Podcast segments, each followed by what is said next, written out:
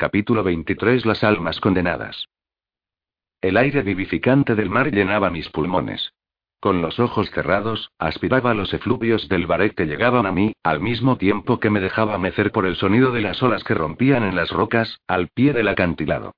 La capilla abandonada estaba a oscuras. Solo algunos rayos de luna penetraban débilmente por la ventana medio tapada. La silueta de Calum se recortaba en el umbral de la puerta. Me daba la espalda, alerta, acechando el mínimo movimiento en los alrededores. Estaba bien proporcionado para ser un joven de 16 años. Su piel lisa y su barba rala revelaban su juventud. Sus anchas espaldas y sus pantorrillas bien recortadas prefiguraban una estatura bastante imponente. Una sensación extraña me invadió mientras contemplaba a Calum. Un día, quizá tendría la oportunidad de contemplar a Stephen de esta manera. Como para prolongar esta observación, noté un ligero movimiento en mi vientre. Instintivamente, posé la mano en él y solté un hipo de sorpresa que interrumpió las meditaciones del joven.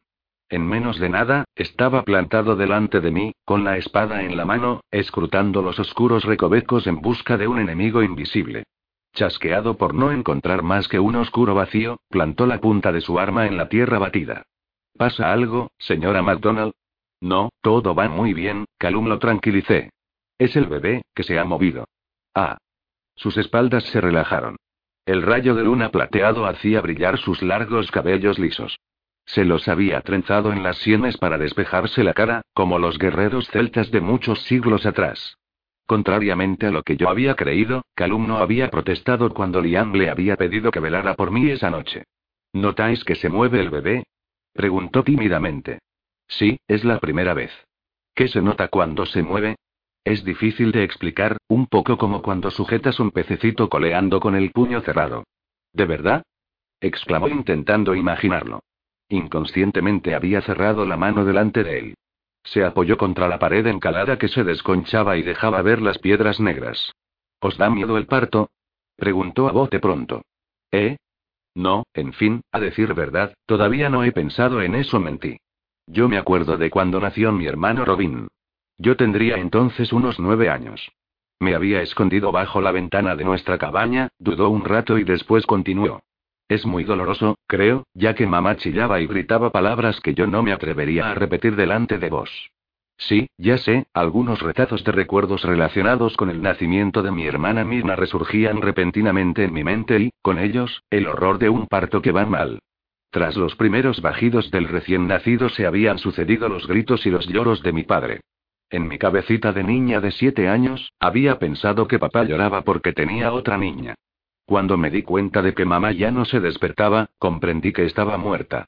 Durante mucho tiempo, había creído que mi madre había dado su alma a Mirna al traerla al mundo. Hoy, sé que es Dios quien decide nuestra suerte. Durante el parto de Stephen, esos malos recuerdos me habían acechado. A cada dolor de una contracción, se había sumado el del miedo. El sufrimiento no es el destino de todos aquí abajo. Suspiré. Un día, escuché a un sacerdote que decía que las mujeres parían con dolor para expiar el pecado original, yo estallé en risas, sin querer. ¿El pecado, el pecado de haber sido violada? Yo había expiado el pecado de Dunning. ¿Y eso es lo que tú crees? Bueno, no sé, farfulló. El sacerdote dijo que era pecado que una mujer sedujera a un hombre. ¿Es pecado que una mujer ame a un hombre? Si ella hace, en fin, ¿sabéis a qué me refiero? Él se agitó un poco incómodo. Incluso si es mi marido. Bueno, ahí, no lo creo, declaró el joven, un poco más seguro de él. ¿Por qué habría de sufrir entonces? Le hice observar. El pobre Calum estaba desconcertado, y me divirtió conducir al joven a reflexionar sobre una de las numerosas aberraciones de nuestra religión que nos amenazan con el purgatorio o, peor incluso, el infierno para la eternidad. ¿Has participado ya con los hombres del clan en alguna expedición? Le pregunté cambiando de tema para romper el silencio incómodo que había llenado la capilla. He participado en las rondas de guardia en el valle, pero es la primera vez que me aventuro fuera de Glencoe. ¿Te molesta tener que ocuparte de mí? Ah, no, señora MacDonald. exclamó. Es un honor velar por la seguridad de la esposa de Liam. Yo veía brillar sus ojos de orgullo al claro de luna. De repente, se puso tenso y su expresión se volvió grave. ¿Qué pasa? Se agazapó a mi lado y puso un dedo en mis labios, indicándome que me callara, lo que hice. Arrancó su espada del suelo y se inclinó hacia mí. Quedaos aquí, ahora vuelvo. Calum salió y desapareció en la negra noche, y no regresó hasta el cabo de unos minutos. Pero no era necesario explicarme qué era aquel ruido, ya que yo oía, también, el martilleo de una manada de caballos que se acercaban. Agazapados en la oscuridad, vimos desfilar un convoy de tres carretas, así como una quincena de jinetes que iban a gran velocidad. Se me hizo un nudo en el estómago. La mano crispada de Calum agarrando mi brazo me indicó que albergaba los mismos temores que yo. Los hombres de Barber, sin duda.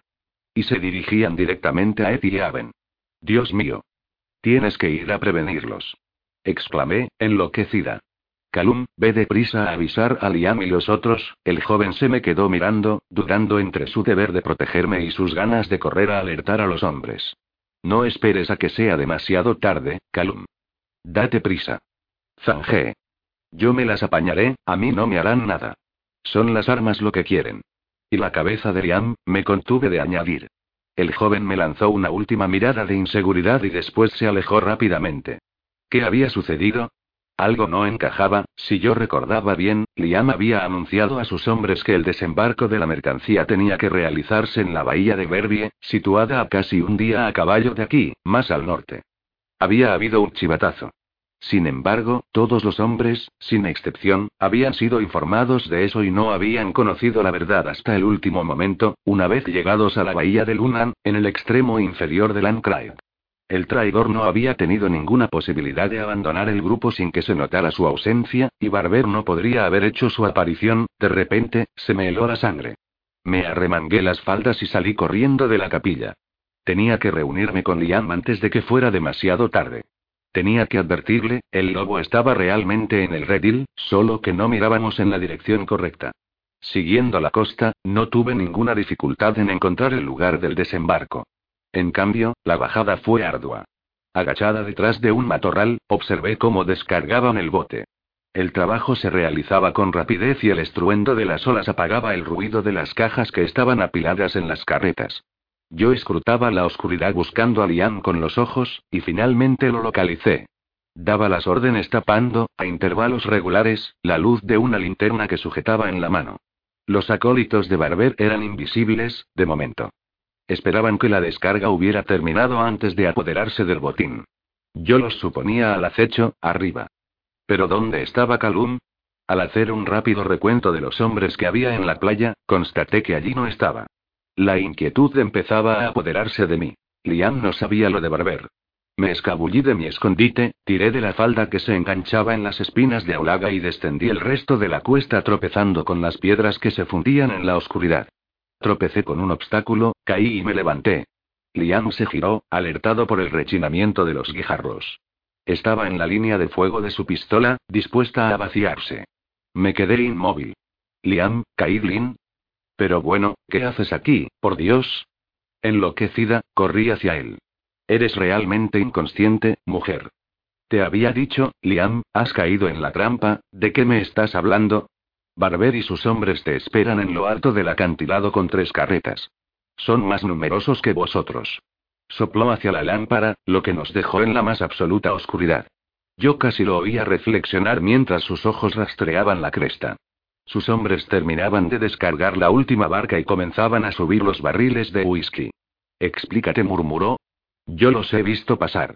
He enviado a Calum para advertiros, no lo he visto. Liam, el traidor, ¿estás seguro de que no has hablado con nadie aparte de Simón y Thomas? Se quedó un momento sin decir nada. Sus músculos se crisparon bajo mis dedos. Mierda. Resopló con rabia entre dientes. Resonó un disparo. Me vi empujada bajo la carreta y mi cabeza se golpeó con una rueda de paso. Escupí una mezcla de saliva y arena. Los hombres gritaban y corrían por todos lados, refugiándose detrás de las barcas. Se oyeron chasquear otros disparos. Nuestro grupo era presa del pánico. Liam se arrastró a cuatro patas para reunirse conmigo. El muy cabrón. Lo voy a enviar a Patres en el momento en que pueda ponerle la mano encima. Su puño airado aplastó su frustración sobre la arena. Maldijo y escupió el nombre del traidor. ¿Qué vamos a hacer? Me atreví a decir con la boca pequeña. Miraba hacia el lugar de donde habían surgido los disparos. Nada se movía. No me respondió, sino que evaluaba las posibilidades que teníamos de salir de aquella. Yo sabía que intentaría salvar la carga. La mercancía, las armas y las municiones estaban valoradas en más de mil libras esterlinas. A las malas, intentaría recuperar una parte. Yo no me moví. No lejos de nosotros, un hombre dio una voz a Liam, y este le respondió que no intentaran nada de momento. Había que esperar para conocer la posición del enemigo. Los minutos transcurrían con un silencio angustioso. Vi que una de las barcas se hacía sigilosamente mar adentro. Los marineros se habían tumbado en el interior y se dejaban llevar por la resaca para alejarse de la orilla. Las siluetas de dos cuerpos se perfilaban en la playa. Un hombre gemía un poco más lejos, herido. Liam se sacó una de las pistolas del cinturón, armó el percutor y me lo tendió. Esperaba no tener que hacer esto nunca, dijo en voz baja, pero no tengo elección. Tómalo y no lo uses si no es absolutamente necesario. La precisión del tiro no es muy buena a largo alcance. Hay que esperar a estar cerca del blanco. Y. Te lo ruego, evita disparar si yo me encuentro en la línea de mira. Lo intentaré, grumí, ofendida. Me miró fijamente un momento, se inclinó hacia mí y me besó. Sígueme, Agray, vamos a dar un paseíto. No puedes quedarte aquí, es demasiado peligroso. No tuve tiempo de replicar, pues ya se había ido en dirección a las inmediaciones del acantilado. Lo seguía corriendo cuando un disparo salió de encima de nosotros. Un resplandor iluminó fugazmente un rostro. Un segundo disparo. El enemigo se descubría. Un silbido estridente hizo vibrar el aire. Liam acababa de dar la orden de asalto. En la playa, los hombres empezaron a moverse. Saliendo de sus escondites, avanzaban con celeridad en la oscuridad hacia el acantilado zigzagueando entre los matorrales. Una sombra surgió delante de nosotros, y el destello del acero me paralizó momentáneamente. Al oír mi grito, Liam me empujó hacia un bosquecito. Casi ruedo camino abajo. Me golpeé en la cadera con una piedra. El dolor me arrancó una palabrota. La sombra emitió una especie de gemido, cayó inerte al suelo y rodó pendiente abajo, golpeando rudamente con los obstáculos. Ven. La voz de Liam me sacó de tan funesta contemplación. Continuó la escalada hasta arriba. Un disparo nos recibió, pero erró el tiro por poco. Mi mano seguía crispada en la culata de la pistola. Jadeaba, mirando de un lado a otro, rebuscando en la noche, buscando el peligro, que sentía muy cerca. Liam estiraba de mí detrás de él. Yo lo seguía tan cerca que sentía su olor. A nuestra derecha, un chillido me desgarró los tímpanos. El mío hizo eco. Vi una silueta que se tambaleaba, giraba y caía. Quien lo había matado se volvió hacia nosotros con los ojos brillantes. Les he dado a dos, espetó Simón, exaltado. Los quiero a todos, a todos esos cerdos, respondió Liam. Es Max Orley, ese guarro. Se ha burlado bien de nosotros. Si lo encuentras, tráemelo bien atado. Tengo que decirle cuatro cosas con la boca de mi cañón. Simón rió entre dientes y desapareció. Un juego. Jugaban al gato y al ratón. Esos hombres se divertían, a fe mía. Pasé por encima del cadáver con asco. Aquello me recordó la choza en el bosque de Leanachan. Un escalofrío me recorrió el cuerpo, y mi mano, que sujetaba la pistola, se puso a temblar. Dos disparos más. Otros gritos. Los sonidos ahogados de los combates cuerpo a cuerpo. La confusión era total. ¿Quién mataba a quién? El depredador olfateaba su presa, esperando el error imperdonable. El miedo empujaba a cometer errores. Para controlarlo mejor, esos hombres consideraban esas escaramuzas simples pasatiempos, afrontando la muerte con un estoicismo desconcertante. La dura vida que llevaban los había curtido. Cada una de sus cicatrices tenía su historia, que explicaban alrededor del fuego. Las exhibían como trofeos. Una burla al enemigo y a la gran segadora. Pero la muerte se alzaría inevitablemente un día en un recodo del camino, y ellos lo sabían. La burlaban descaradamente, conscientes de que los segaría de un golpe, ya que ella rondaba y pegaba en la garganta o en la espalda, sin avisar. Y Liam también jugaba. Para mí, no era un juego. Casi habíamos llegado allí donde algunos caballos habían sido abandonados cuando un hombre cerca de nosotros dio unas órdenes. Liam se quedó inmóvil. Yo me di contra su espalda de narices y me agarré a su camisa, empapada a pesar del frío. Su corazón latía con tal fuerza, la voz, que surgía de detrás de un bosquecillo, exhortaba a sus cómplices a deshacerse rápidamente a esos cabrones de los McDonald y a darse prisa en robar el cargamento. Era Barber, Liam lo había reconocido. Yo sabía que se debatía entre el deseo de ponerme a salvo y el de arrancarle el pellejo a ese truán. Se giró hacia mí, vacilante, y volvió a mirar en dirección al bosquecillo. Un instante de falta de atención. Ese fue su error, solo tuvo tiempo de empujarme a un lado. Rodé bajo los matorrales. Horrorizada, vi el reflejo del cañón de una pistola que le apretaba la sien y el hombre lo obligó a avanzar. Repté para seguirlos. Un individuo, que supuse que era Barber, se giró hacia Liam. Tres de sus esbirros lo acompañaban y sostenían unas antorchas. Me sobresalté al descubrir su rostro horriblemente mutilado. Bajo un viejo tricornio agollado, solo relucía un ojo. En lugar del otro, una cavidad oscura se hundía en su cráneo. Como el camino que hubiera seguido una lágrima, una larga cicatriz le recorría la mejilla hasta la boca. Le partía el labio de una manera grotesca. Entonces, esbozó una horrible sonrisa al ver al prisionero. Ah. Por fin. Así que os vuelvo a ver, MacDonald. Tres años, es mucho tiempo, sabéis. Barber se acercó a él, mirándolo de arriba abajo. Me llegó un sonido ahogado y después un golpe. Al quedarse sin respiración, Liam se dobló y cayó de rodillas. Su carcelero apoyó con más fuerza el cañón contra la sien, de donde brotó un millo de sangre. Yo hubiera querido salir de mi escondite, pero estaba totalmente paralizada. ¿Nos dedicamos al contrabando, ahora? Vete a la mierda, cerdo. Uf. Barber acababa de darle una patada en el estómago. Algunos hombres se reunieron a su alrededor. Yo buscaba entre ellos un rostro familiar, más específicamente el de Max Orley. Esta noche acabo mi trabajo, hijo de puta. He esperado tres largos años. Tres largos años imaginándoos en la punta de mi puñal, viéndolo penetrar en vuestro ojo, lentamente, antes de rajaros la garganta. Se inclinó hacia Liam, lo agarró por el pelo y lo obligó a mirarlo. ¿Ves esto? ¿Te acuerdas de mí, verdad? Tenía que haberte rematado aquel día, Barber resopló Liam con maldad. Sí, tenías que haberlo hecho. Pero no lo hiciste, y hoy, vengo a pedir venganza. Apareció una hoja. El silencio se había instalado en la cresta. Ni disparos ni gritos.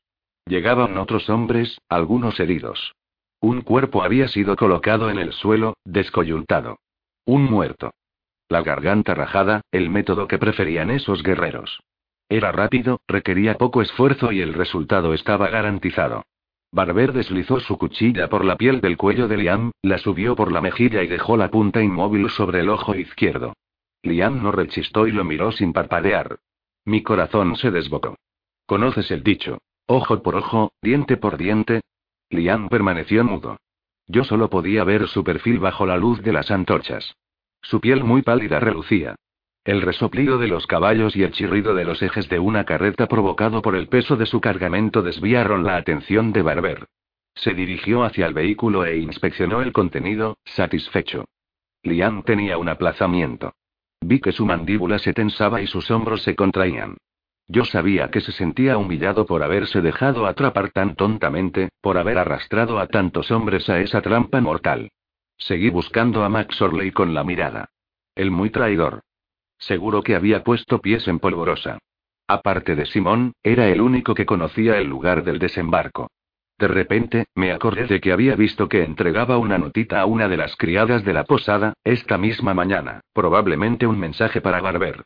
No me había preocupado en absoluto, ya que él estaba fuera de toda sospecha. Además, tenía un buen motivo para querer vengarse de Liam. Ana. Oh, Dios mío. Qué ingenuidad. Liam debía de desear su muerte con intensidad, como yo. En ese mismo instante, me acordé de la pistola que seguía sujetando en la mano crispada. Iba a tener que utilizarla. Fui rectando bajo la espesura de los arbustos hasta encontrar una posición mejor. Lian debió percibir mi movimiento, ya que giró la cabeza hacia mí, si Lian lo había oído, el hombre que lo retenía, probablemente también. Pero este último no se movió, continuó observando a su jefe, que discutía un poco más lejos. Me arriesgué a acercarme un poco más a la linde del bosquecillo.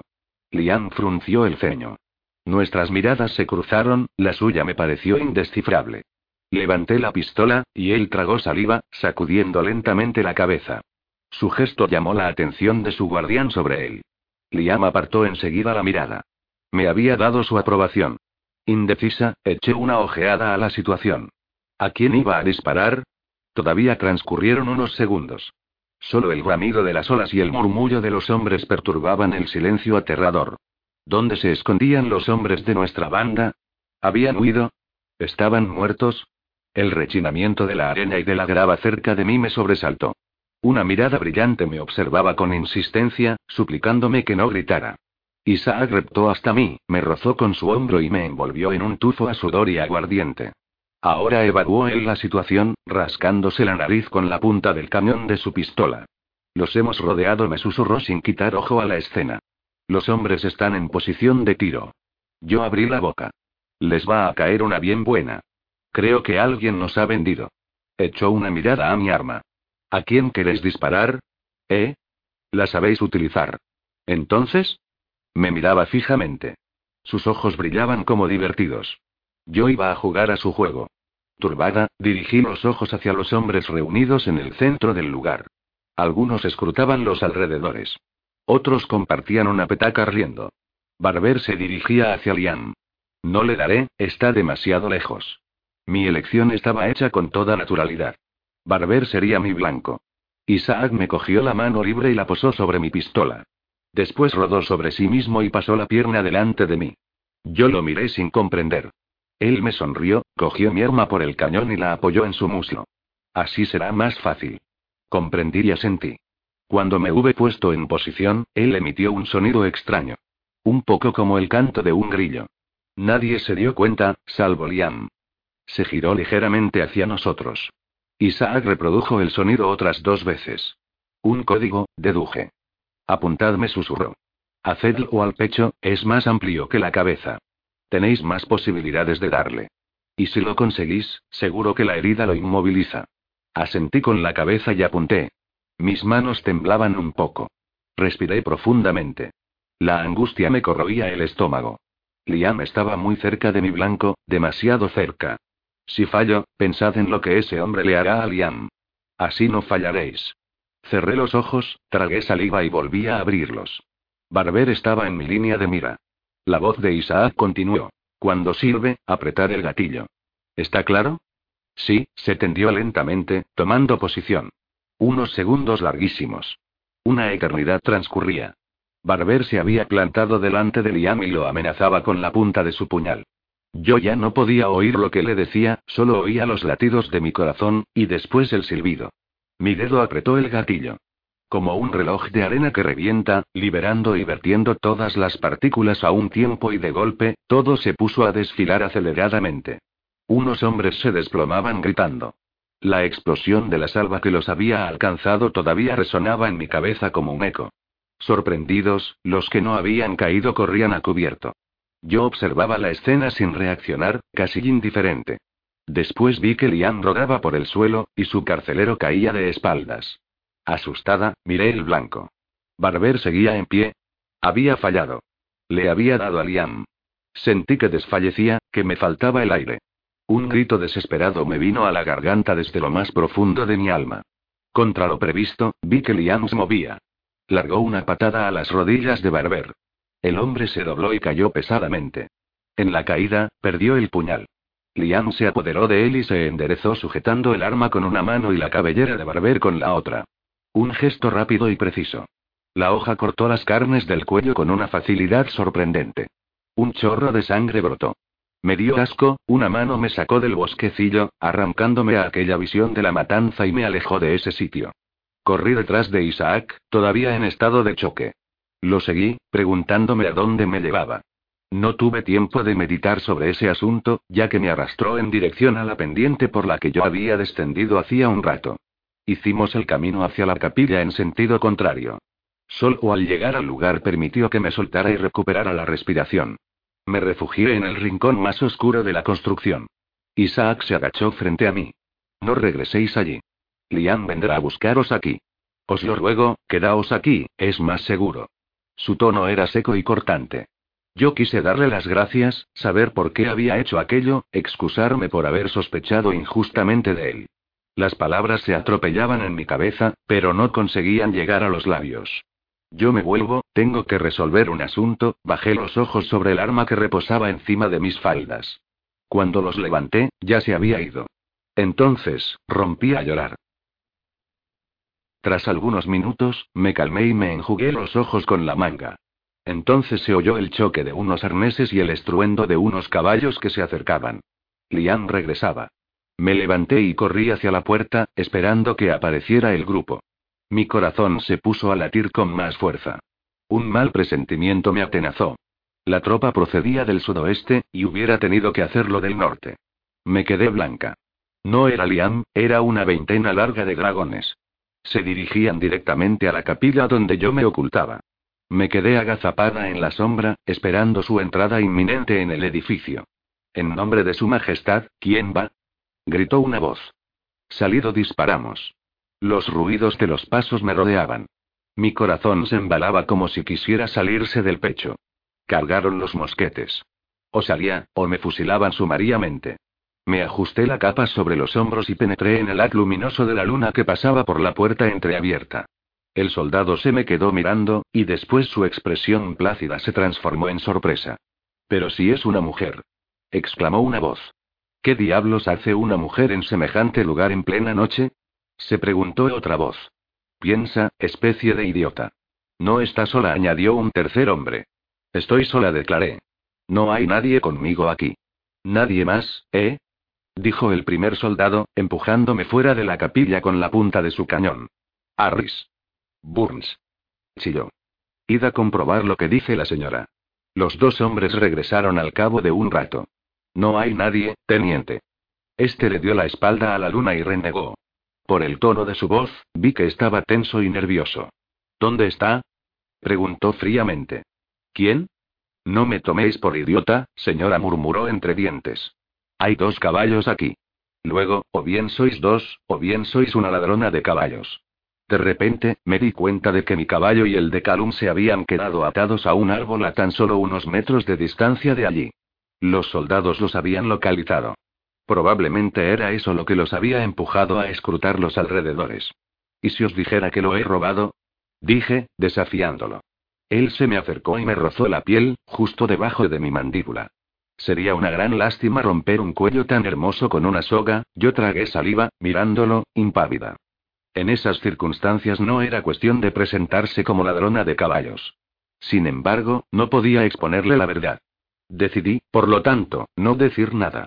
El teniente me examinó de la cabeza a los pies bajo la claridad de la luna y se demoró un instante en el destello brillante de la hoja de mi puñal que colgaba de mi cinturón. Me lo confiscó. Mi pistola se había quedado en el suelo, en la capilla, cargada. Le rendiréis cuentas al capitán, me dijo antes de girarse hacia sus hombres. Rebusca en los rincones. No debe de estar muy lejos. Lo quiero vivo, preferentemente. Los soldados se dispersaron en la oscuridad. ¿Cómo os llamáis? ¿Eh? Mirna Farfulle. Fue el primer nombre que me vino a la cabeza. Tendría que prepararme un repertorio de identidades falsas en el futuro. Mirna, murmuró girando a mi alrededor. ¿Qué hacíais aquí, Mirna? Dormía. Me habéis despertado. Aminoró el paso y lo oí reír sarcásticamente. ¿Dormíais? exclamó, incrédulo. Un sitio bien curioso para dormir una señora sola, ¿no os parece? Es que estoy de viaje, no me gusta desplazarme de noche, daba vueltas a mi alrededor como un animal hambriento alrededor de su presa. Si continuaba así, acabaría mareándome. ¿En serio? ¿Y siempre os movéis con dos caballos ensillados? Rendiré cuentas a vuestro capitán, yo esperaba encontrar la manera de salir airosa de ese embrollo. Me contempló perplejo, rascándose la barbilla. Bien, como queráis. Hemos sido informados de que unos contrabandistas merodeaban por los alrededores. Ha sido avistado un barco en la costa, no lejos de aquí. Esperaremos tranquilamente a mis soldados, y después daremos un paseíto hasta Dundee, a visitar la guarnición, a Dundee, pero si no he hecho nada. No podéis, llegaremos allí al alba, zanjó el hombre perentoriamente. Después, sonrió con sarcasmo. Lo siento, pero tendréis que viajar de noche, guapa. Me dejé caer sobre el banco de piedra, junto a la puerta de la capilla, rogando que no encontraran a Liam ni a los otros. Desgraciadamente, Dios debía estar ocupado en responder a otros ruegos, ya que los soldados regresaron empujando con la punta de sus bayonetas a Calum, a Robert McKean y a otro hombre que yo nunca había visto. Diantre. Estos jodidos imbéciles se estaban disparando, una verdadera matanza. Solo hemos conseguido capturar a estos. Los que no están muertos han podido escapar con unas carretas cargadas hasta los topes, mi teniente dijo uno de los soldados. Se nos han escapado por poco, añadió otro. Eran más de veinte. El grueso del grupo ha huido hacia el norte. Los otros se han dispersado. Todos Iglanders. El teniente me lanzó una mirada que denotaba claramente su estado de ánimo y escupió en el suelo, a los pies de los prisioneros. Llevaos los gritó empujándome brutalmente hacia adelante. Mis ojos se cruzaron con la mirada descompuesta de Calum. Se reprochaba visiblemente haber fracasado. De repente, un grito de rabia, seguido de un jaleo terrible, resonó detrás de mí. Me quedé petrificada. El desconocido, sin duda, uno de los hombres de Barbera apuntaba a un soldado con el mosquete del que yacía a sus pies, con un esgiando plantado en los riñones. El soldado gemía y se retorcía de dolor bajo la mirada horrorizada de sus compañeros. Dos disparos estallaron. El desconocido se desplomó, inerte, en el suelo. Yo tenía la garganta terriblemente seca y el pulso me latía con tal fuerza en las sienes que pensé que la cabeza me iba a estallar. Solo algunos fragmentos de las palabras que chillaba el teniente conseguían penetrar en mi cerebro, al que le costaba seguir aquella escena. Calum, pálido, retrocedió al verse amenazado por una bayoneta que le apuntaba en el pecho.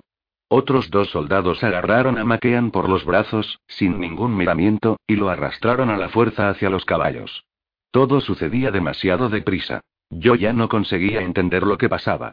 Sacaron unas cuerdas de las alforjas y ataron a Calum a un tronco, mientras que otra cuerda era lanzada por encima de la rama más gruesa de un árbol aislado. El teniente me ató las muñecas con fuerza a la espalda y me empujó sin cuidado sobre el banco de piedra. Me golpeé duramente la cabeza contra la pared que tenía detrás. Subieron a Maquean en una de las monturas de los dragones, con los brazos atados a la espalda. Mis ojos se abrieron de espanto cuando comprendí, por fin, el horror de aquella situación. Me vinieron náuseas. No. Chillé. Pasaron la cuerda por el cuello de Maquean, que gritaba injurias como un condenado. El rostro de Calum estaba completamente exangüe, y su mirada aterrada iba incesantemente de mí a Maquean, y otra vez a mí. Banda de cabrones. Rugí incorporándome. No tenéis derecho a colgarlo, no ha hecho nada. El teniente me agarró por el cuello y me inmovilizó, con la espalda contra su torso. Cerda de mierda. Resopló a mi oído. Me agarró del pelo para obligarme a contemplar el horrible espectáculo. No ha hecho nada, gemí entre sollozos. Es un Iglander cabrón, es suficiente para mí, guapa. Eso le evitará ir a juicio. Hubiera acabado igualmente en el extremo de una soga. No sois más que un inglés de mierda, me mofé, debatiéndome con furia. El hombre me apretó con más fuerza el cuello y me tiró hacia atrás la cabeza con gran violencia, arrancándome un grito de dolor. Y vos, una bella puta escocesa.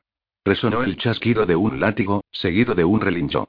El caballo salió al galope, y el cuerpo de Maquean cayó al vacío con un crujido mortal. Se retorció convulsivamente, con los ojos desorbitados en su cara negruzca por el estrangulamiento. Al no haberse roto el cuello, padecería una muerte lenta por asfixia. Dios mío, tened piedad de él, yo no podía apartar la vista de ese hombre que se retorcía como en una danza macabra en el extremo de la cuerda, con los pies a apenas unos centímetros del suelo. Entonces, Maquean se sosegó. Mis ojos se empañaron y aparté la vista presa de una violenta náusea. El teniente, al percibir mi malestar, me soltó. Me desmoroné a sus pies y vomité, cerrando los ojos a aquella horrible escena. El chirrido de la cuerda en la rama me evocó la imagen atroz del cuerpo gesticulante. Sollocé en silencio. No tuve más que un momento de respiro. El teniente me obligó rudamente a levantarme y desató las ataduras de mi espalda. ¿Qué hacemos con él? Preguntó uno de los hombres que seguía apuntando a Calum con su bayoneta. ¿También lo colgamos? No, tengo que llevarle algún botín al capitán, respondió secamente el teniente, empujándome hacia mi montura con la punta de su mosquete. Algo me estiraba del zapato. Moví ligeramente el pie, la cosa volvió a la carga. Abrí con dificultad los ojos y solté un grito de estupor al ver una rata enorme. La envié contra la pared pringosa de un puntapié. El bicho se movió hasta refugiarse bajo un montón de paja infecta pegando unos chillidos estridentes. Me levanté rápidamente, sacudiendo mis faldas llenas de bichos imaginarios, y me apoyé contra la pared, jadeando. Esto es Tolbot, Caitlin. No estás en el palacio de Linlithgow. Rastreé con la mirada la celda, débilmente iluminada por un tragaluz horadado en el espeso muro de piedra. Todavía era oscuro cuando me habían encerrado de madrugada. Al parecer, había dormido algunas horas. Lentamente, fui recobrándome y recordando los acontecimientos de la víspera. ¿Dónde estaba Liam? ¿Estaba muerto? ¿Y Calum? Sin duda, se encontraría en una celda cercana. Me hubiera gustado tanto hablar con él. Saber lo que había pasado. Lo único que podía esperar era la inevitable entrevista con el capitán. Me sequé una lágrima con el dorso de la mano y me deslicé hasta el suelo. La celda desprendía un fuerte olor a orines y excrementos que me oprimía la garganta. Las paredes estaban cubiertas de recuerdos dejados por los ocupantes que me habían precedido. Nombres, fechas, dibujos que los desesperados habían grabado, con la hebilla de un cinturón o con un botón de metal. Fui rozando con mis dedos vacilantes las piedras pegajosas y gastadas, marcadas por los condenados que las habían acariciado antes que yo. Esperanzas aniquiladas, desilusiones. Esas piedras lloraban silenciosamente el dolor de esos hombres y esas mujeres, y guardaban en la memoria sus gritos y sus sollozos. Sorbí por la nariz y me pasé la mano por la mejilla húmeda de lágrimas. John Forbes, 1685. Mis dedos mojados siguieron una inscripción hecha, probablemente, con tinta, ahora indeleble, de una vida anónima que se habría escurrido lentamente fuera de un cuerpo. Tentativa desesperada de pasar a la posteridad. Un nombre, un destino, pintados con un dedo tembloroso. Otras estaban burdamente rascadas en la piedra. Malcolm Mackenzie, Ronald McBride 1671. Una capilla de mártires, ¿Cuántos de esos prisioneros habían salido con vida de aquellos muros? De repente, mis pensamientos se desviaron hacia Liam. Él había estado en una celda parecida a esa. También había escrito su dolor en la piedra a la espera de conocer la fecha de su ejecución. Se me puso la piel de gallina. Percibí un ruido de pasos proveniente del pasillo y después el choque de un manojo de llaves que era manipulado. La cerradura giró. Eran unos sonidos metálicos siniestros, que hacían eco contra estos muros testigos de tanto desamparo. La puerta se abrió a una casaca escarlata que irrumpió en la celda exigua, seguida de un segundo soldado blandiendo una antorcha, que acercó a mi cara. Seguidnos, dijo separándose para dejarme pasar. Me hicieron entrar en una habitación de paredes estucadas, en cuyo centro reinaba una mesa de despacho de nogal cubierto de un amasijo de papeles y todo tipo de objetos. Me senté en la única silla que amueblaba la estancia, aparte de la destinada al amo del lugar, que se hacía esperar. Para matar el rato, eché un vistazo a las hojas esparcidas delante de mí. Demandas y pedidos para municiones, víveres y equipamientos se amontonaban con tal desorden que algunos debían enmuecerse ahí durante varias semanas antes de ser encontrados y enviados.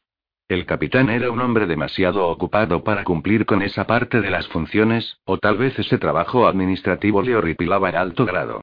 Hablando del rey de Roma, este hizo su entrada poco después gruñendo.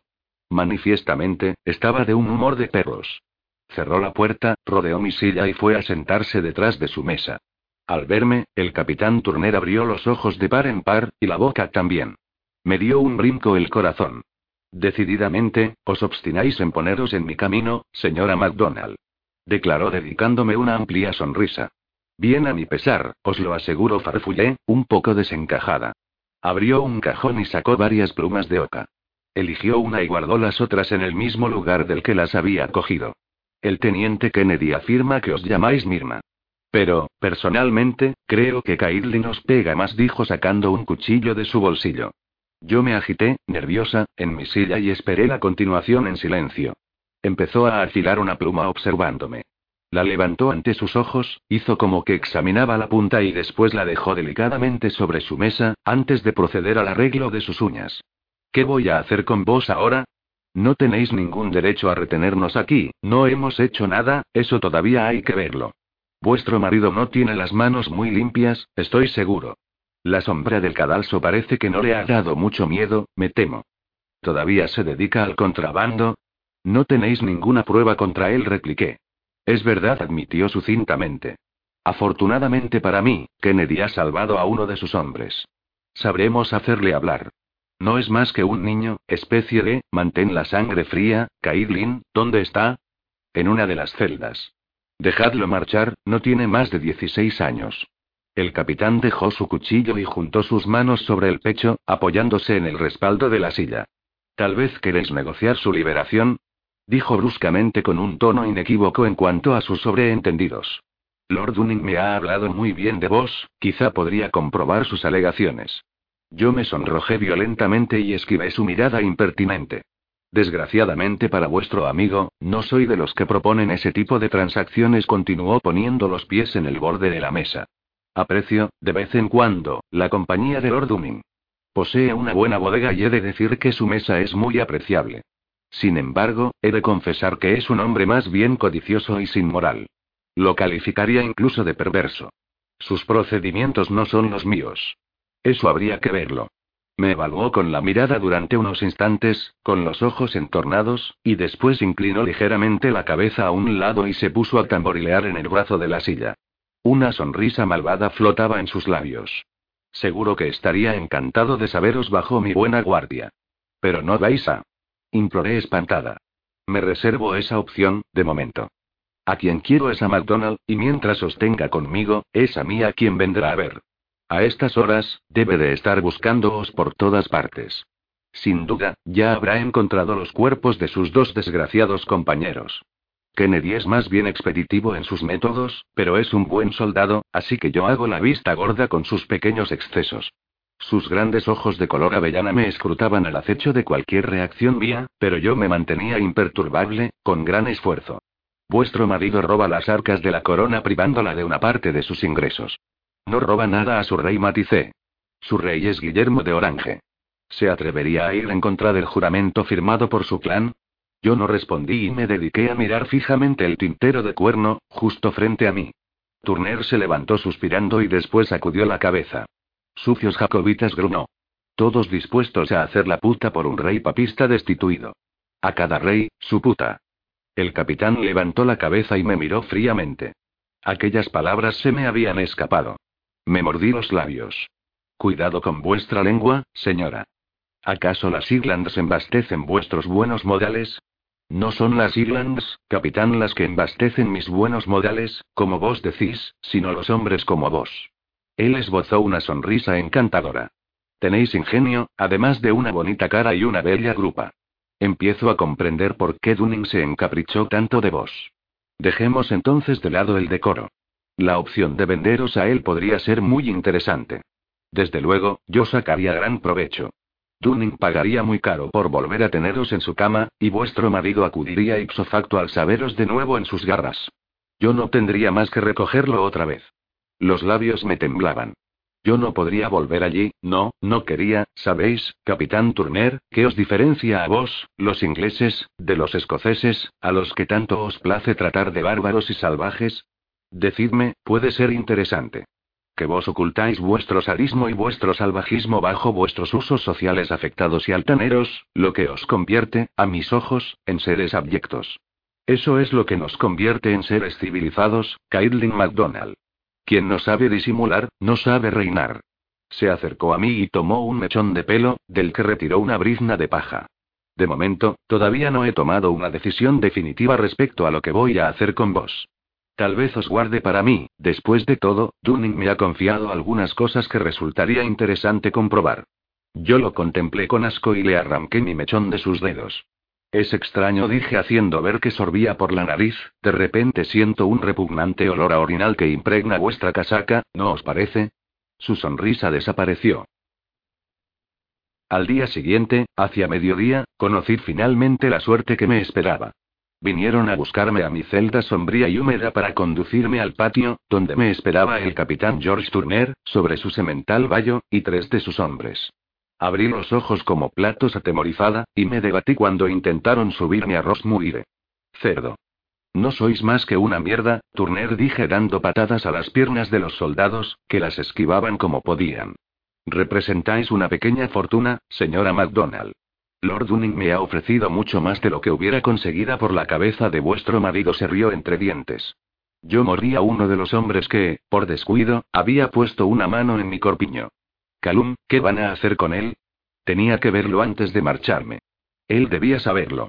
Era mi única esperanza, me tranquilicé un poco, me tomé algunos segundos y fingí calma. ¿Qué vais a hacer con el muchacho?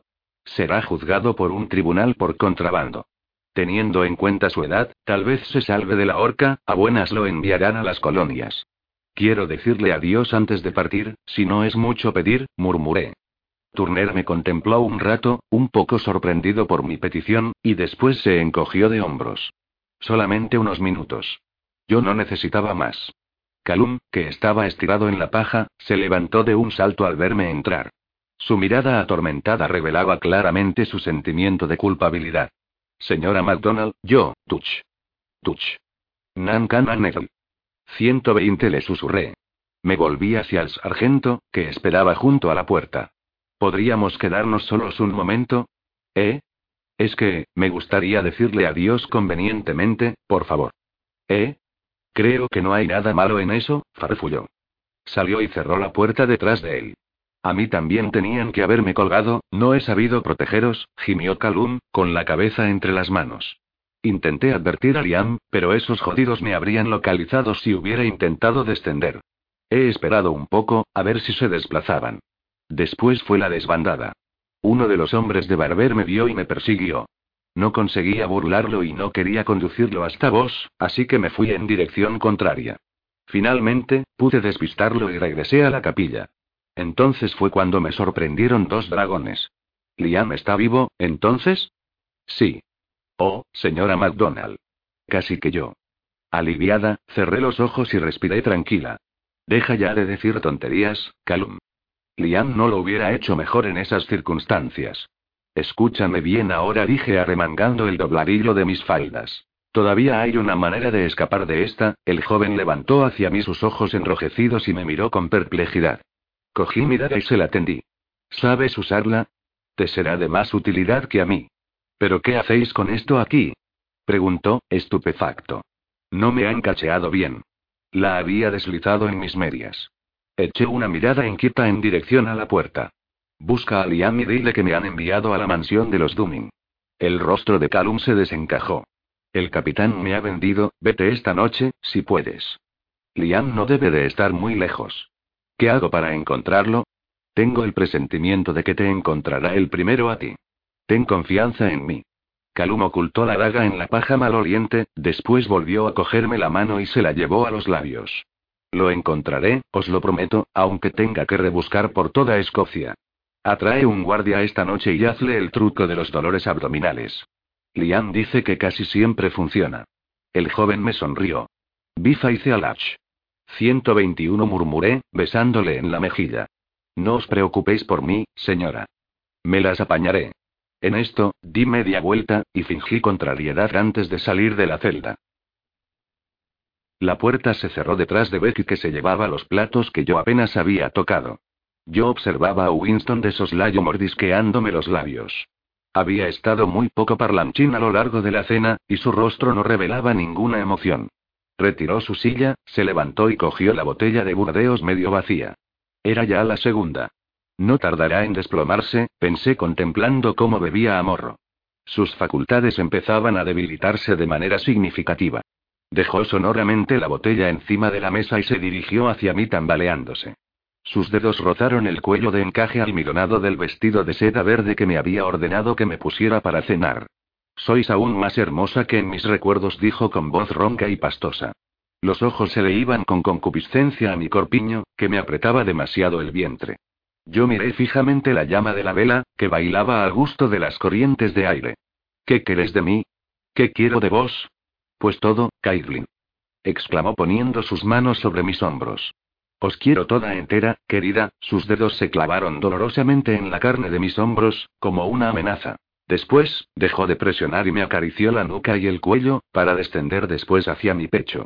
Sus puños de encaje me rozaron las orejas y las mejillas. Sabéis que podéis tomar mi cuerpo por la fuerza, si queréis, Winston, ya que no puedo luchar contra vos, sin embargo, eso es lo único que obtendréis de mí. Hagáis lo que hagáis, mi corazón pertenece a Liam. Nunca me poseeres enteramente, nunca. Yo había hablado con una voz calmada y seca. Sus manos vacilaron sobre los senos que manoseaba, después rodearon mi cuello con delicadeza. Os obligaré a amarme, Caitlin, murmuró al oído. Yo solté una carcajada que resonó en la estancia fría, que incluso los magníficos tapices de los gobelinos no conseguían calentar. ¿Obligarme a amaros? Lo rechacé con energía. Winston se tambaleó y se agarró por los pelos al borde de la mesa, que se sacudió. La botella de Burdeos se volcó. Yo contemplé la mancha rojo oscuro que se agrandaba sobre el precioso mantel de lino. De repente, un cuchillo se clavó violentamente en el centro del charco de vino, y yo me estremecí y cerré los ojos. Lo mataré, resopló fríamente. Vendrá, y yo lo mataré. Es lo que tenía que haber hecho la primera vez, sois un enfermo, Winston Dunning repliqué. Si lo matáis, me matáis a mí también. ¿Por qué os ensañáis tanto conmigo? No tengo nada, ni título, ni fortuna, hay mujeres mucho más hermosas que yo en la corte, me cogió brutalmente por los hombros y me atrajo hacia él para besarme. Desprendía un fuerte olor a vino mezclado con un perfume de agua de olor que me dio asco. Sus ojos de un azul descolorido me contemplaban. Descubrí en ellos una cierta tristeza, pero ya no tenían ninguna compasión por ese hombre. Os amo, Caitlin, murmuró con la voz cascada por el alcohol. Me obsesionáis día y noche, no sueño más que en el momento en que mis manos se volverán a posar sobre vuestra piel de marfil y vuestros cabellos de ébano, se sacó lentamente la casaca de terciopelo negro tambaleándose y se desabrochó la chaqueta. No llevaba la peluca. Sus cabellos de color rubio ceniza reposaban libremente sobre sus hombros. No sabéis amar, Winston. Tomáis, pero no dais nada a cambio. No respetáis nada ni a nadie. Habéis pagado para tenerme, dos veces, el amor no se compra, cualquiera que sea el precio que le pongáis, callaros. Eructó clavando sus fríos ojos en mí. Me empujó brutalmente encima de la mesa, donde me tumbé. Su mirada deformada por la ira se volvía aterradora a la luz de las velas. Con una punta de ironía, contemplé su sombra temblorosa sobre la pared tapizada con brocados carmesíes. Agarró bruscamente el delantero de mi corpiño y estiró violentamente de él, arrancando una parte, después cayó encima de mí jadeando, momentáneamente desequilibrado por su movimiento. Estáis borracho, Winston. Tan borracho que ni siquiera, se incorporó con dificultad apoyando su brazo izquierdo, después, con un movimiento brusco, se adueñó de mi mano y la plantó sobre la protuberancia endurecida en su entrepierna. ¿Me subestimáis? Caitlin rió entre dientes. No sois más que un monstruo. ¿Nunca habéis tomado a una mujer más que violándola? Tal vez sea eso lo que os excita, después de todo añadir riendo sarcásticamente es eso, ¿eh? Os corréis golpeando. ¿Qué tipo de hombre sois, Winston Dunning? Él estaba lívido. Su mano, que se disponía claramente a pegarme, quedó en suspenso encima de mí. Yo lo empujé ferozmente. Winston retrocedió y tropezó con el tapiz y se golpeó contra la chimenea de piedra. ¿Queréis violarme? Lo desafié. Me desgarré el resto del corpiño, mostrándole mis pechos hinchados y mi vientre abombado bajo la camisa transparente. Venga, cerdo perverso. Tomad mi cuerpo y encarnizaos. No tendréis nada más de mí. Yo amo a Liam McDonald y. Llevo un hijo suyo, mi corazón le pertenece. Abrió sus ojos con estupor al ver mi vientre transformado por el embarazo, después una expresión de asco se dibujó en su rostro. Sonreí con desgana. Su fisonomía se confundía bastante con las cabezas de las gárgolas que ornaban la campana de la chimenea. ¿Lleváis un bastardo escocés? Resopló entre dientes. Este, nunca lo tendréis. Dio algunos pasos de lado hacia el aparador, en el que se apoyó. Las diferentes expresiones se sucedían en su rostro, al ritmo de sus pensamientos. Entonces se quedó inmóvil, como dudando. Podría ser mío, dijo con calma. Yo ya llevaba la criatura dentro ese día, Dunning. Si hubiera tenido la menor duda respecto a la identidad del padre, ¿creéis por un solo instante que no me habría deshecho de él? Yo había soltado aquellas palabras sabiendo que nunca hubiera sido capaz de deshacerme de él, como con Stephen. Era una parte de mí. Sí zanjó con tono seguro. Yo no respondí, desconcertada por la veracidad de la respuesta. Estoy embarazada de más de cuatro meses. Solo tenéis que echar las cuentas. Y eso hizo mentalmente, yo estaba segura, ya que volvió a hacer una mueca de asco.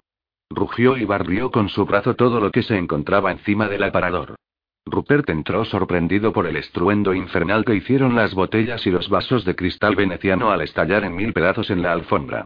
Winston se apoyó contra la pared, jadeando y con los ojos cerrados. Lleváosla a su habitación y vigilad que no salga de allí, ordenó con voz ronca. Rupert, que contemplaba la escena con asombro, posó sus ojos en mí y se demoró en ello. Con un gesto pudoroso, me apresuré en tapar mi desnudez con lo que me quedaba de ropa. Lo seguí sin mirar atrás. Los efluvios de esencia de trementina me escocieron en la nariz. Abrí los ojos. Una luz viva me obligó a entrecerrar los ojos. Todo estaba en silencio. ¿Qué hora sería? Rodé de espaldas y contemplé el artesonado del techo. Había dormido profundamente sin soñar. Volví a cerrar los ojos y escuché mi corazón latir. Un susurro de telas muy cerca de mí me hizo girar la cabeza y abrí los párpados. Winston estaba sentado en una butaca, al pie de la cama, y me mostraba su perfil. Unos trazos carmíneos, amarillo de Nápoles y tierra de Siena manchaban su mandíbula y la prominencia de su pómulo que temblequeaba esporádicamente. Contemplaba en silencio una gran tela colocada sobre un caballete. Estupefacta, no pude apartar mi mirada del retrato. ¿Obra de Winston? Estaba inacabada, pero, a pesar de ello, adivinaba la mano de un maestro en la figura perfectamente esbozada. Mi doble, mi imagen. Los colores de la luz envolviendo mi cuerpo daban un tinte dorado a mi piel, de naturaleza más blanca, y creaban sombras profundas que modelaban mi musculatura y atenuaban mis curvas. Me había pintado durante la noche, a la luz de las velas. Sus facciones cansadas lo evidenciaban. Era yo, y al mismo tiempo, otra. La mujer estirada en la tela era con la que había hecho el trato, y una noche. Ese recuerdo me dio asco. Tiré de las sábanas para taparme y aparté la vista. La brusquedad de mi gesto lo sacó de su ensoñación. Vestíos me ordenó. Yo arqueé una ceja y lo miré perpleja. ¿Por qué? Nos vamos, me anunció. ¿Pero para ir a dónde? Pregunté inquieta y aliviada a la vez, ¿me devolvéis a la prisión de Dundee? No hagáis preguntas y haced lo que os pido, zanjó rudamente. Me deslicé fuera de la cama y recogí mis ropas limpias y dobladas con esmero sobre la silla. Winston no se movió ni un pelo y continuó observándome fríamente. ¿Podéis dejarme sola? Callaos y vestíos. Rugió. Yo me sobresalté por lo cortante de su tono de voz y me vestí en silencio. Su mirada me flagelaba la espalda. No era el momento de discutir. Partimos hacia el norte atravesando las colinas de Siglau, hasta llegar a una cabaña abandonada a orillas de un lago, por debajo del Undie Craigs. Winston bajó de su montura y me ayudó a poner el pie a tierra. Yo crucé mi mirada con la suya y me estremecí. Era evidente que llevaba algo de cabeza, y yo me temía que Liam tenía que ver con ello. ¿Por qué venimos aquí? Pregunté, cansada de su mutismo que se prolongaba. Esperamos, dijo quitándole la silla a Rosmuire. Dejó el arnés al pie del árbol en el que estaba atado mi caballo, y luego quitó la manta del lomo. Después de darle a mi animal una palmadita en la grupa, procedió a realizar la misma operación con el suyo. Un extraño malestar se apoderó de mí. Todo empezaba a aclararse en mi cabeza, y se me puso la piel de gallina. Esperaba a Liam, y tenía intención de matarlo. Palidecí en el mismo momento en que él se giraba hacia mí. Al ver mi rostro descompuesto, esbozó una sonrisa que no auguraba nada bueno. Entrad en la cabaña, me ordenó. No, no quiero, balbuceé, aterrada. Ante mí estaba el diablo personificado, Belcebú. Seductor, sin duda, pero sin corazón y de una belleza fría, cruel. Sacó unas cuerdas de su alforja y dos pistolas de las pistoleras, y después deslizó una en su cintura. Me pasó por la cabeza la idea de huir, pero eso no impediría que Liam acudiera allí. El palafrenero, informado del lugar al que nos dirigíamos, sin duda había recibido la instrucción de indicarle el camino cuando se presentara en la mansión. Con todos los pertrechos a mano, Winston me arrastró hasta la cabaña. Una nube de polvo se levantó cuando abrió la puerta de un puntapié, haciéndola chirriar sobre sus goznes. Un cuervo fue a posarse en el alféizar de la ventana y graznó. Un escalofrío me recorrió la espalda y se me erizó el pelo. Morrirán en el campo de batalla a la espera de posarse en el hombro del vencido. Che. Le hice para espantar a la macabra aparición, que alzó el vuelo con gritos roncos. Mal presagio, dijo Winston, mostrándome una silla que acababa de colocar frente a la puerta. Sentaos aquí. Obedecí sin discutir. Me ató los brazos detrás del respaldo y cortó dos trozos de cuerda con su daga, para ligarme los tobillos a las patas de la silla.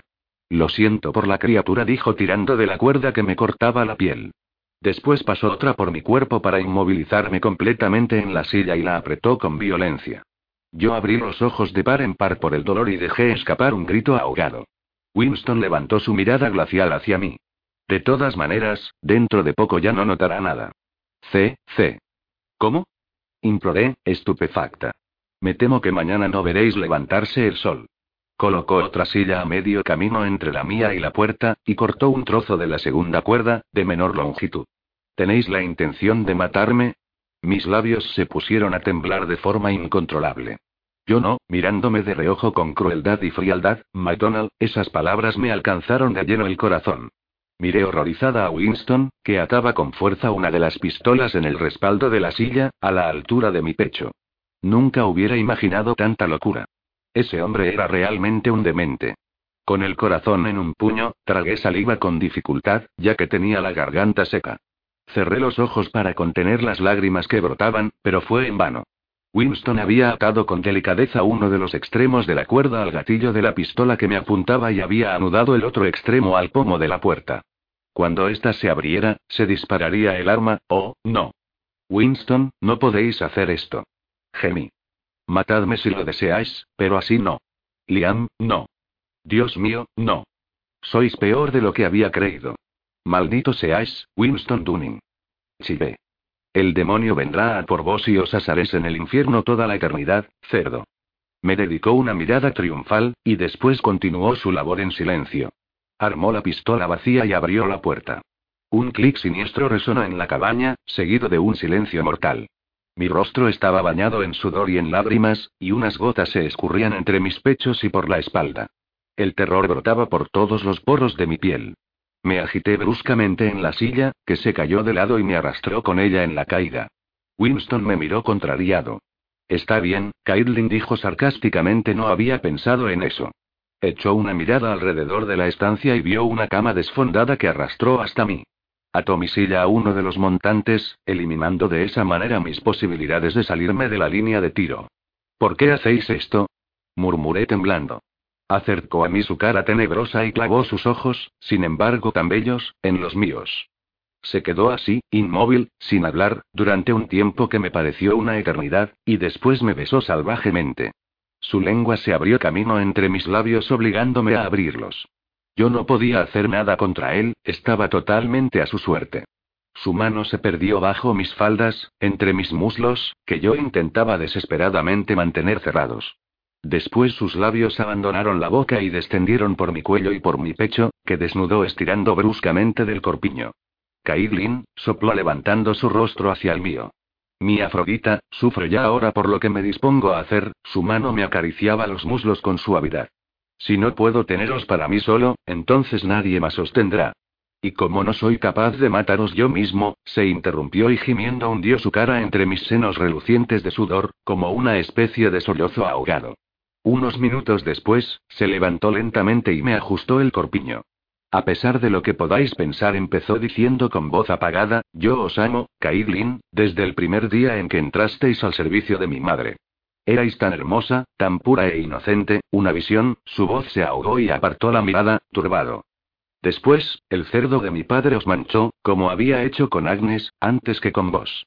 Me hubiera gustado casarme con vos, llevaros lejos de él, pero mi padre nunca hubiera permitido semejante cosa. Yo creo que se temía cuáles eran mis sentimientos hacia vos y, por miedo a que me casara con vos sin su consentimiento, intentó casarme con esa idiota de Emily Carlisle. Habría ido a las colonias, habría ido al fin del mundo si me lo hubiera pedido, pero con vos, hizo una breve pausa, el tiempo de enjugar una lágrima que rodaba por mi mejilla. Mi padre, lo decepcioné. Yo no quería hacerme cargo de los asuntos familiares. Yo aspiraba a otra cosa. Marcharme, recorrer el continente. Roma, la imperial. Venecia, la misteriosa. París, la desvergonzada. Yo quería, lo que no podía conseguir. Mi amore, mi vida, no podéis imaginaros lo que he tenido que soportar jugando a esta siniestra comedia ante vos haciéndoos creer que prefería a los hombres, cuando soñaba con vos, Dios, cuanto os deseaba, cerró los ojos y tragó saliva. Aquella maldita noche en que matasteis a mi padre, yo no os lo reprochaba, Caitlin. Yo sabía lo que os hacía soportar. Cometisteis algo que yo no había tenido la valentía de hacer, y yo no aceptaba que pagarais por ello. Deseaba protegeros, teneros conmigo y con Stephen. Yo siento gran cariño por él y lo considero un poco mi hijo. Hubiéramos sido felices, los tres. Desgraciadamente os fuisteis con ese sucio Iglander. Volvió a posar su mirada en mí. Sus ojos húmedos estaban impregnados de una profunda tristeza mezclada con una rabia contenida. ¿Por qué habéis esperado hasta hoy para explicármelo? murmuré, asombrada por aquella confesión tan inesperada. Quería hacerlo al día siguiente, del asesinato. Tenía que encontrar la manera de endosarle el crimen a otra persona y de poneros a salvo, pero era demasiado tarde, el Iglander hubiera sido acusado del asesinato, yo hubiera heredado el título y las posesiones.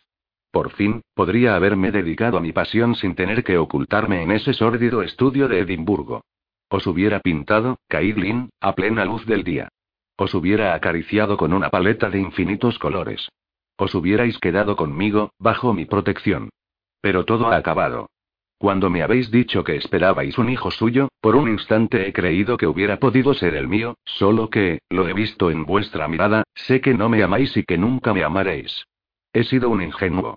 Tenéis razón, el amor no se compra. Me he pasado la vida creyendo que podía conseguirlo todo con dinero, como hacía mi padre. Soy un cobarde, Caitlin, ya lo veis, no puedo aceptar la idea de saberos en la cama de ese escocés. Es la única solución que he encontrado.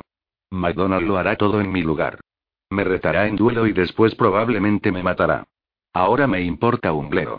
Él se quedará solo, mientras que yo os tendré para la eternidad. No, Winston, ni siquiera en el más allá me tendréis, ya que vos iréis directamente a las llamas del infierno, solté con sarcasmo. El infierno, yo lo vivo aquí, amor mío, nada puede ser peor. Entonces, se afanó en cargar la pistola con la mano temblorosa. Yo me quedé sin voz, todavía bajo la impresión de su relato agobiante. Miré fijamente la punta del cañón apuntando hacia mí, y después el clic del percutor que Winston acababa de armar me sobresaltó. Mi suerte ya estaba echada. Sois vos quien me matará, Winston Dunning grité repentinamente, presa del pánico frente al extremo oscuro del arma mortífera. Aunque sea Liam quien ponga en marcha el mecanismo de la pistola, de vuestra mano saldrá el disparo. Y si él no os mata, tendréis que vivir con esta realidad el resto de vuestra miserable vida. Si me amáis como decís, no lo hagáis, por Stephen, se me quedó mirando un momento. Después me besó dulcemente antes de amordazarme con un pañuelo.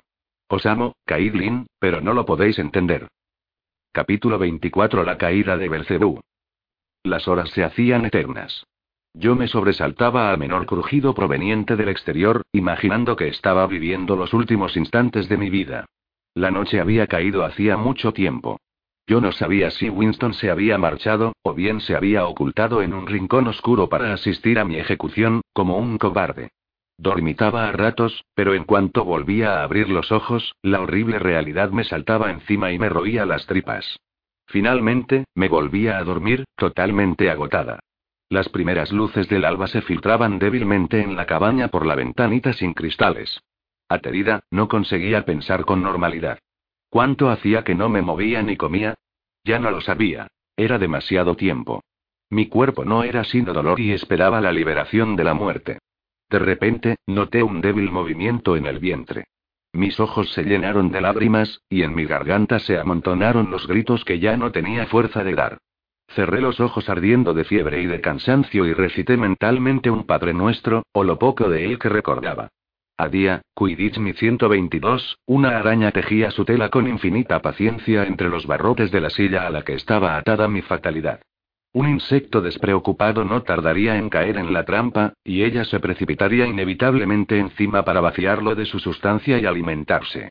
Lo que Winston quería hacer conmigo, un relinchón me arrancó de mis aburridas observaciones. Levanté lentamente la cabeza para escuchar, pero todo estaba en silencio.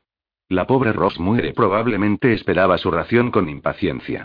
Mi cabeza volvió a caer pesadamente sobre mi pecho, después, un ruido, esta vez muy claro, me llegó del exterior. La sangre me azotó las sienes y mis ojos se abrieron de par en par espantados. Miré fijamente la puerta, aterrorizada, pero al mismo tiempo aliviada de ver que mi calvario por fin terminaba. Un ligero silbido proveniente de la ventana atrajo mi atención.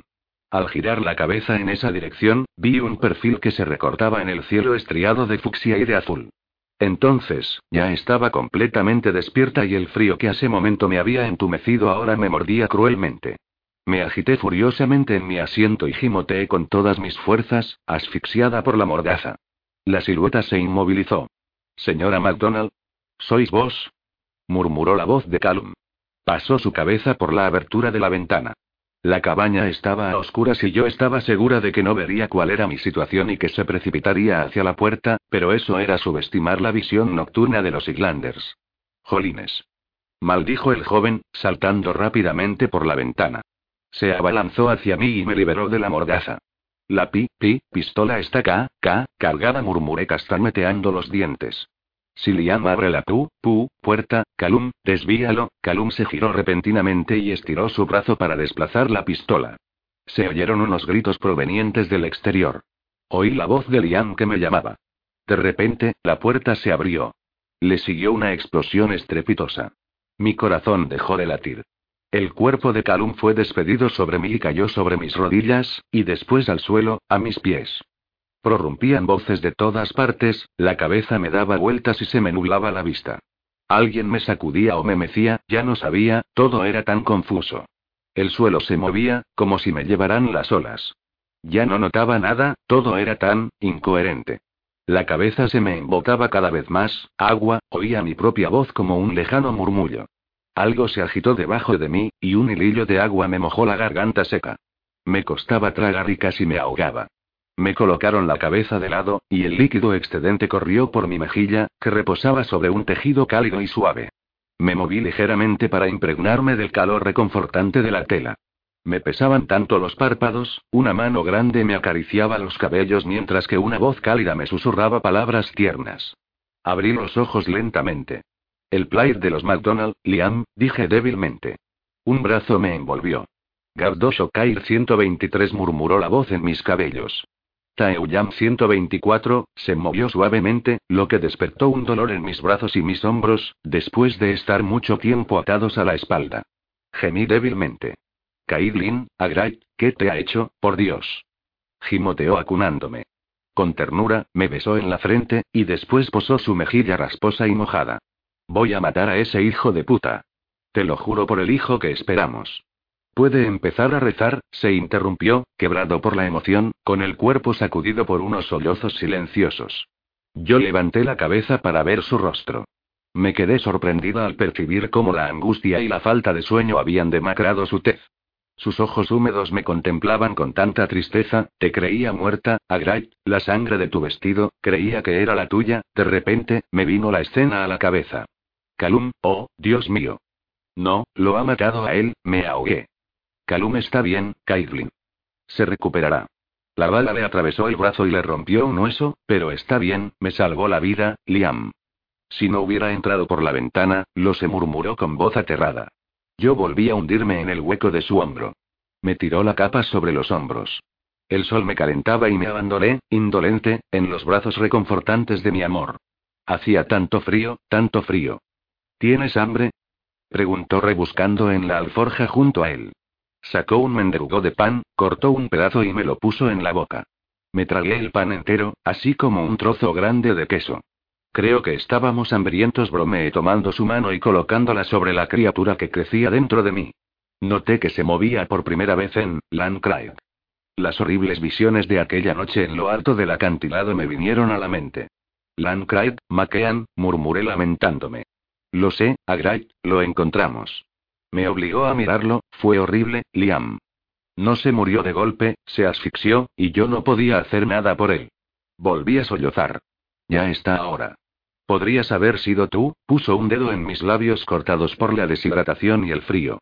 No hables más de eso. Max Orley, ¿qué habría sido de él? ¿Dónde está Thomas? Liam se puso cenudo. Consiguió escapar. El muy cerdo tendrá que esperar.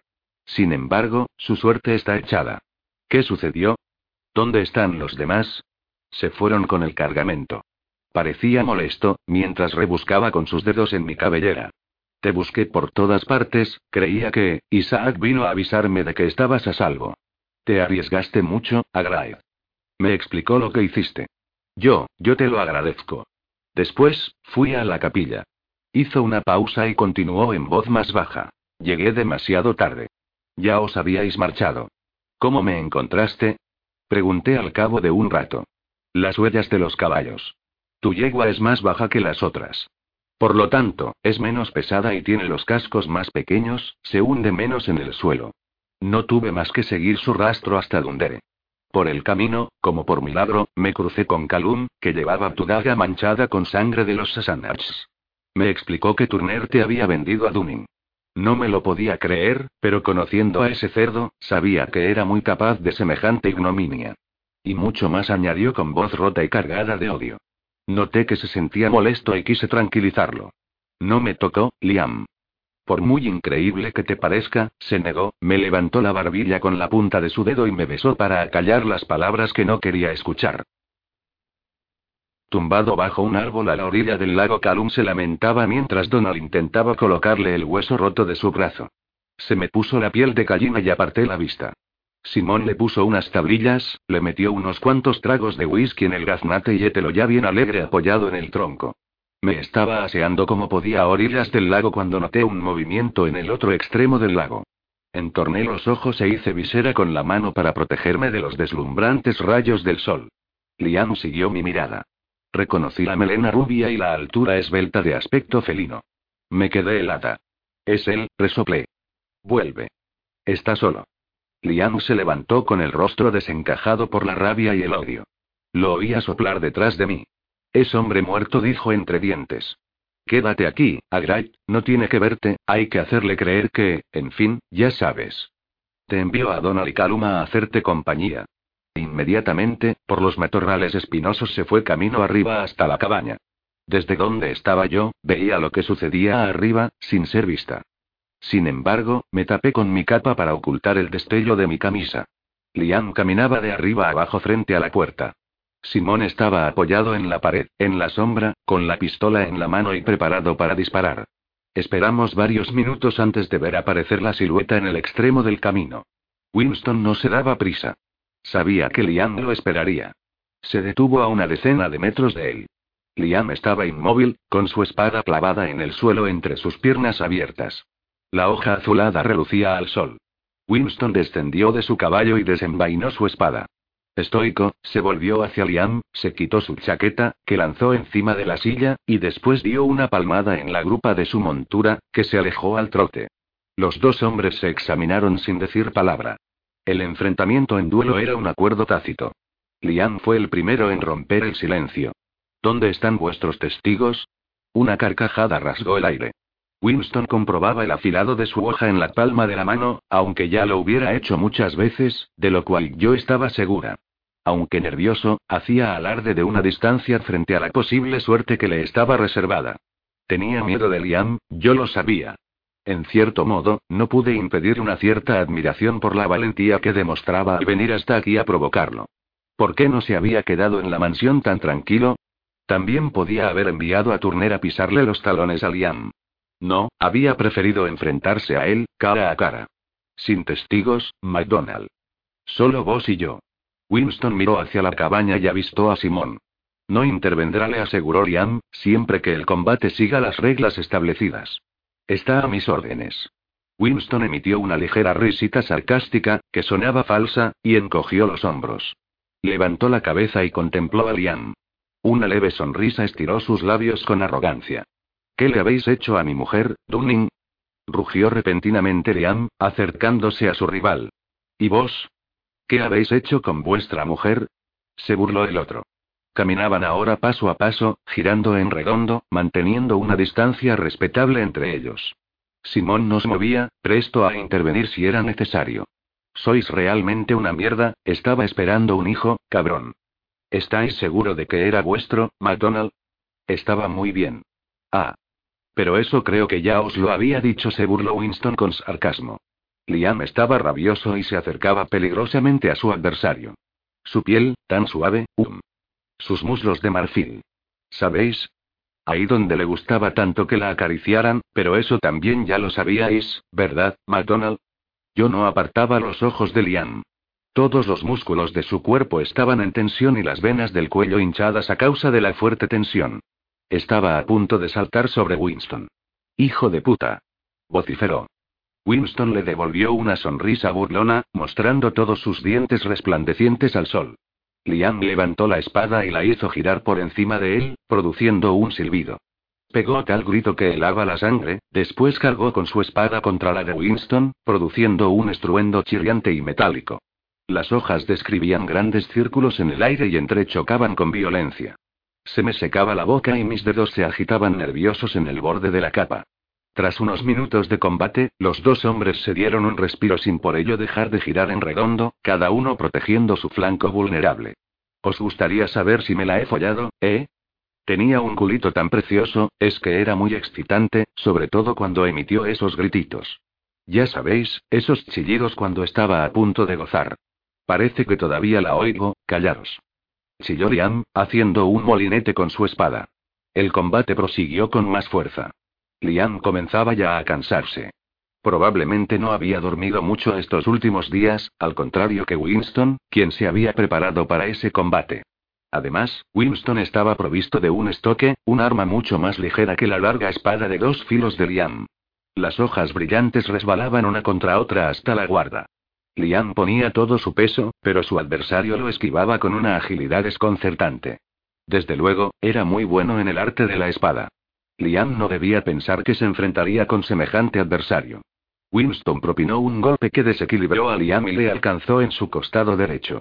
Su camisa se tiñó enseguida de rojo. Yo apreté los dientes para no gritar. Simón se agitó, pero se mantuvo obstinadamente aparte. Calum y Donald seguían el combate sin moverse. ¿Qué habéis hecho con ella, McDonald? ¿Ha tomado ya el camino hacia Ilean Munde? Esa es la isla en la que reciben sepultura los de vuestro clan, si no me equivoco. Perdiendo sangre, Liam arrastraba los pies. No tendréis derecho a una sepultura digna de ese nombre cuando haya acabado con vos. Winston soltó una gran carcajada áspera y apuntó con la hoja de su estoque al nivel del pecho de Liam. Si conseguís aguantar hasta el final, cerdo escocés. Cruzó su hoja con la de Liam, mirándolo fijamente. Después, os podréis contentar con una oveja bien blanda para satisfacer vuestros bajos instintos. He oído, así por casualidad, que a los escoceses les gustan las ovejas, ¿es cierto? Pero lo que apestan los carneros. Nada que ver con el olor tan suave y azucarado de Caitlin, mis sábanas todavía están impregnadas. ¿Y su gusto? ¿Os acordáis de su gusto, McDonald? El pecho de Liam se levantaba y descendía rápidamente. Habría matado a Winston con su mirada asesina si hubiera podido. Yo comprendí entonces, consternada, la táctica de Winston. Su mente maquiavélica era la más temible de sus armas. Solapada, se revelaría terriblemente eficaz si Liam no blandiera un escudo ante su alma, ya que era ella la que quería alcanzar Winston. Empezó el tercer asalto. Liam sujetaba ahora su gran espada con las dos manos y daba sablazos al aire frente a él, con la hoja afilada, imprimiendo en ella toda la fuerza de su furia. Winston esquivaba los golpes brincando con la agilidad de un gato. Liam tropezó con una piedra y sorteó por poco un golpe que le habría seccionado el brazo izquierdo.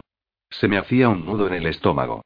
Los ataques virulentos de Winston hacían efecto.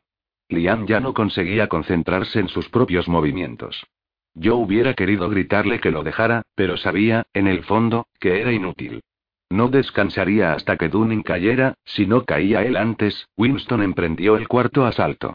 Las hojas que lucían bajo el sol rasgaban el aire como relámpagos de fuego y se batían con tal violencia que yo me estremecía a cada golpe. Liam tocó a Winston en el hombro izquierdo, pero este evitó lo peor, girando sobre sí mismo. El cuervo graznó y se me pusieron los pelos de punta. La muerte rondaba, esperando su presa.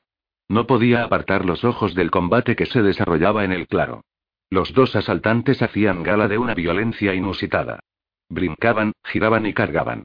Solo la muerte acabaría con esta danza funesta. La voz de Winston resonó todavía mordaz. ¿Os ha hablado ella de Stephen? Aquellas palabras cortantes me partieron el corazón. Era un golpe bajo.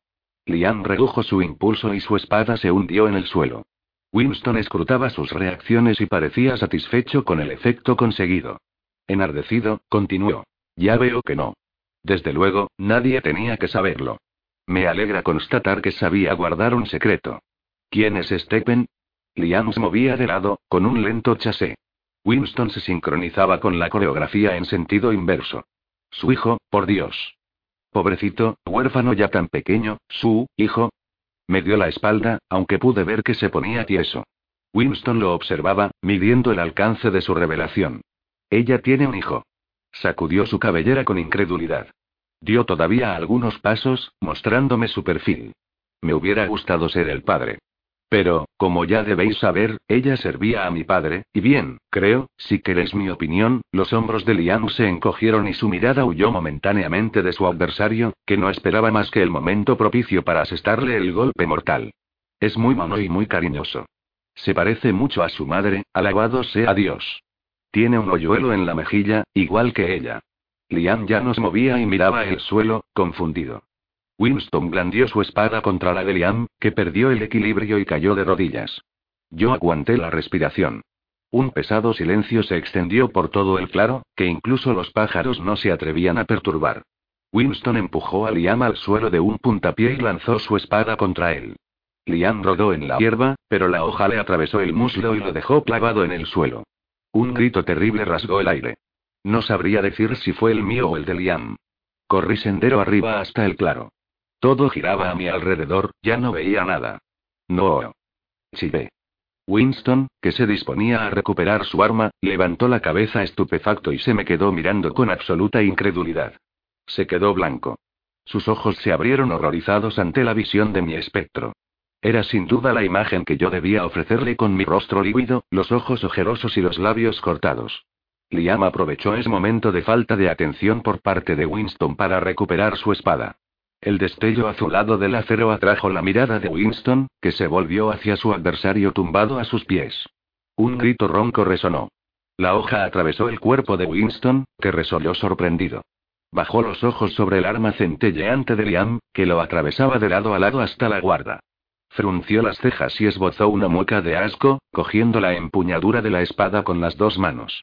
Puta de mierda, masculló estirando de ella. Un chorro de sangre brotó y empapó su camisa y su chaleco.